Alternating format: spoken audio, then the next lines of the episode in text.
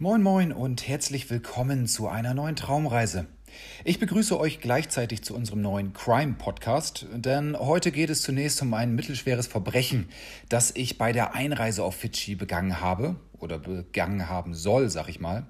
Ähm, als wir dort nämlich vor einigen Jahren gelandet sind und durch den Sicherheitsscanner durch mussten, hat eine sehr, sehr, sehr strenge Grenzerin damals zunächst einmal direkt meinen Reisepass eingezogen. Was ich verbrochen hatte, außer einen Namen zu haben, der mich mit dem aktuellen US-Präsidenten in Verbindung bringt, ich erzähl's euch. Ich hatte einen saftigen Apfel in meinem Rucksack. Und das geht auf Fidschi gar nicht. Die Einfuhr von Früchten und anderem Grünzeugs ist dort hinten in der Südsee nämlich strengstens untersagt, was zur Folge hatte, dass ich dafür 400 Fidschi-Dollar Strafe zahlen durfte. Das war natürlich nicht das Geilste zu Beginn eines Urlaubs, aber ein paar Jahre später ist es zumindest eine Geschichte, über die ich lachen kann. Einigermaßen jedenfalls. Ähm, ich reise seitdem übrigens ausschließlich ohne Obst. Aber das ist eigentlich gar nicht die Geschichte, die ich euch heute erzählen will, denn nach dieser doch recht bitteren Begrüßung haben wir auf Fidschi nämlich noch etwas ganz anderes erlebt. Und das ist der Grund, warum ihr euch jetzt direkt mal gedanklich an ein warmes, idyllisches Plätzchen Erde so ziemlich genau auf der anderen Seite des Planeten denken dürft. Ihr braucht dafür nur eure Schwimmklamotten und vielleicht noch einen Schnorchel, wenn ihr ihn gerade zur Hand habt. Seid ihr bereit? Dann kann es jetzt losgehen. Viel Spaß! Auf Wolke 7 in der Südsee. Malolo Barrier Reef, Fidschi. Selten haben wir ein Bier getrunken und sind danach einfach kopfüber vom Tresen gefallen. Jedenfalls nicht hinein in türkisblaues Ozeanwasser. Hier im glückseligen Fidschi können wir davon einfach nicht genug bekommen. Wir sitzen in einem kleinen Motorboot, das uns in diesem Moment von der fidschianischen Hauptinsel hinaus zur Cloud 9 bringt, der Wolke 7, die in der englischen Sprache aus irgendeinem Grunde die Nummer 9 erhalten hat. Mit uns an Bord ist ein junges Paar aus Los Angeles, das es gar nicht abwarten kann, den ersten Joint auf offener See zu rauchen. Heute sind auch für uns alle Probleme ganz weit weg und mit jeder seichten Welle, über die das laute Boot prescht, verschwindet die reale Welt ein Stück weiter aus unserem Bewusstsein. Jetzt gibt es nur noch uns, den Pazifik und jede Menge Glück. Naja, und das Pärchen aus LA eben.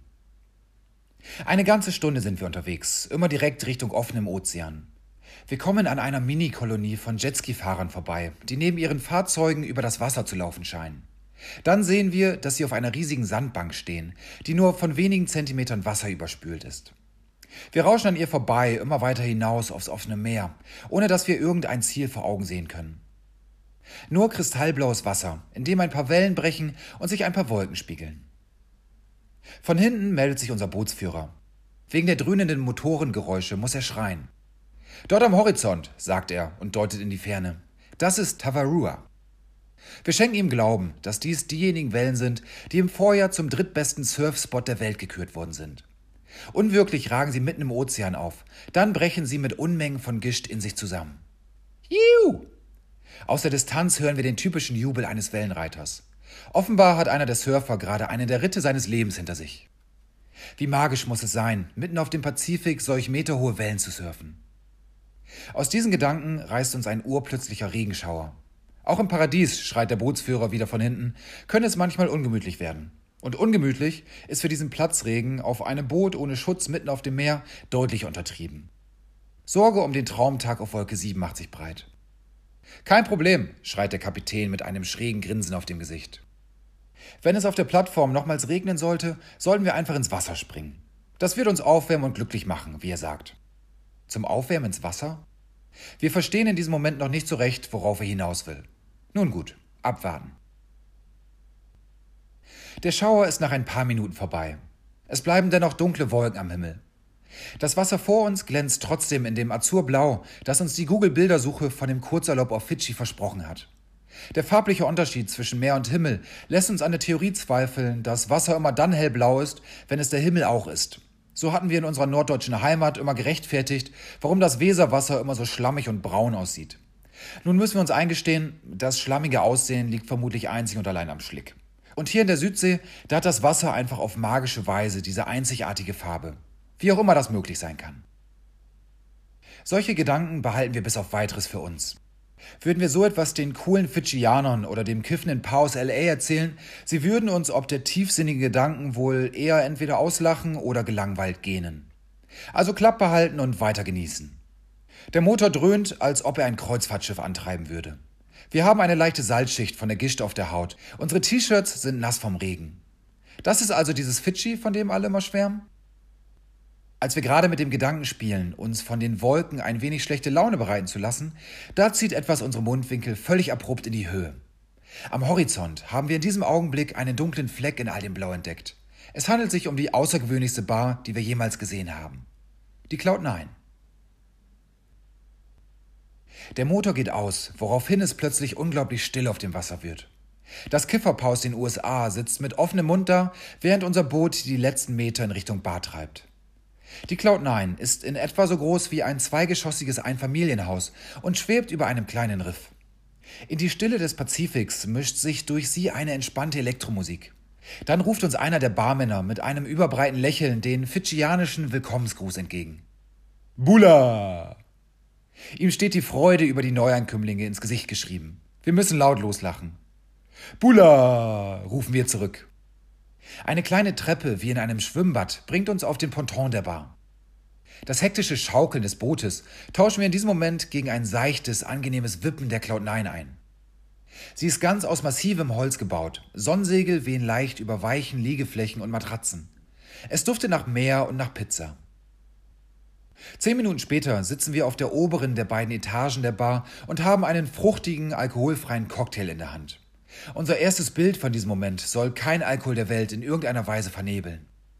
Eine Viertelstunde später essen wir eine üppig belegte Pizza aus dem Steinofen, von dem wir uns fragen, wie um alles in der Welt dieser Ofen wie diese gesamte Bar hierher gekommen sind, irgendwo auf dem offenen Ozeanwasser. Es ist aber auch eigentlich völlig egal. Der Kopf wird jetzt einmal für ein paar Stunden ausgestellt. Gedanken machen wir uns heute um gar nichts. An diesem Tag ist einfach nur Entspannung angesagt. Auf Fidschi, irgendwo in der Südsee. Fernab von allem Rationalen. Ein gehöriges Glücksgefühl überkommt uns. Neben den Bedienungen, kräftige Fidschianer und kurvige Fidschianerinnen, sind nur gut 20 Gäste in der Bar. Die meisten lehnen am Tresen und trinken. Einige andere drehen eine Tour auf ihren Jetskis, während es wieder zu regnen anfängt. Wir erinnern uns an den Ratschlag des Bootsführers.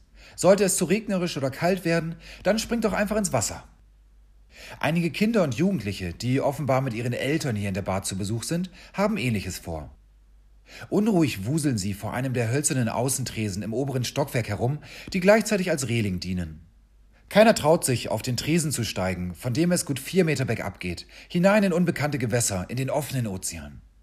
Ein Crewmitglied passt auf sie auf und lacht wegen der Zurückhaltung der aufgeregten Kids dieses überbreite fidschianische Lachen, das uns überall in diesem fernen Land empfängt, ob im Supermarkt, im Restaurant oder auf der Straße.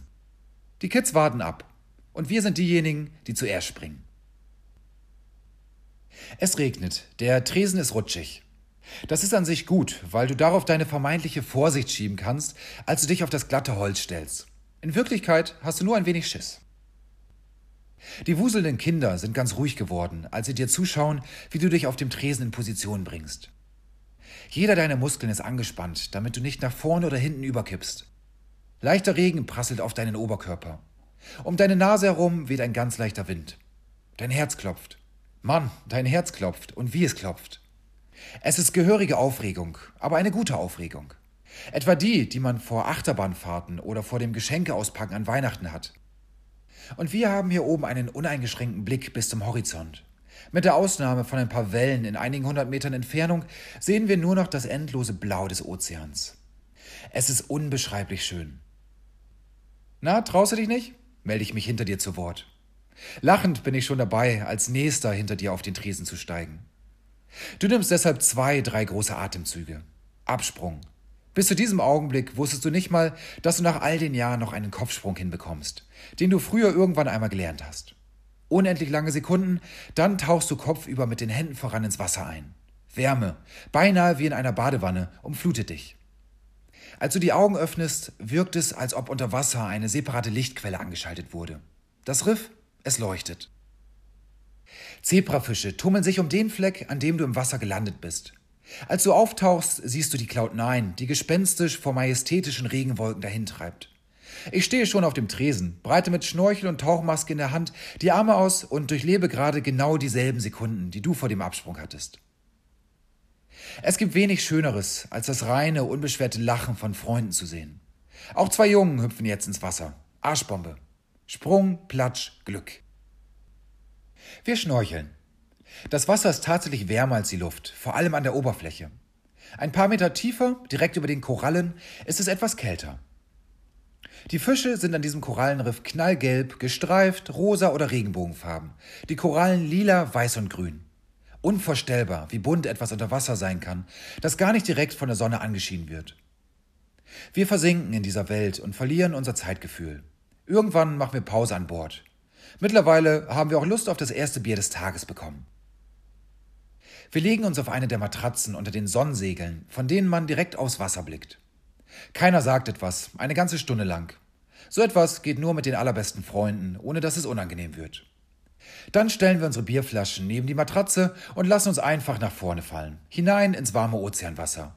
Und noch einmal, diesmal vom Tresen direkt neben unserer Matratze aus. Dann gehen wir wieder aufs Oberdeck, Kopfsprung über Kopfsprung vom Tresen hinunter. Dann wieder eine Runde schnorcheln. Australier mit GoPro-Kameras üben Rückwärtssaltos. Mittlerweile sind sie die einzigen auf Cloud9 neben uns und dem Pause LA, das sich mittlerweile recht zugedröhnt an der Bar festhält.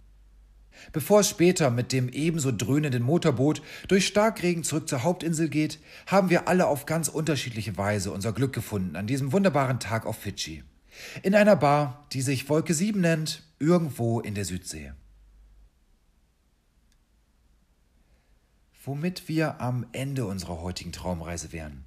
Ich hänge hier an dieser Stelle noch ein bisschen meinen Gedanken nach, träume noch ein wenig weiter von Fidschi. Und ja, vielleicht schneide ich mir gleich als kleinen Snack einen Apfel auf. Aber nur vielleicht. Bis nächste Woche. Ciao.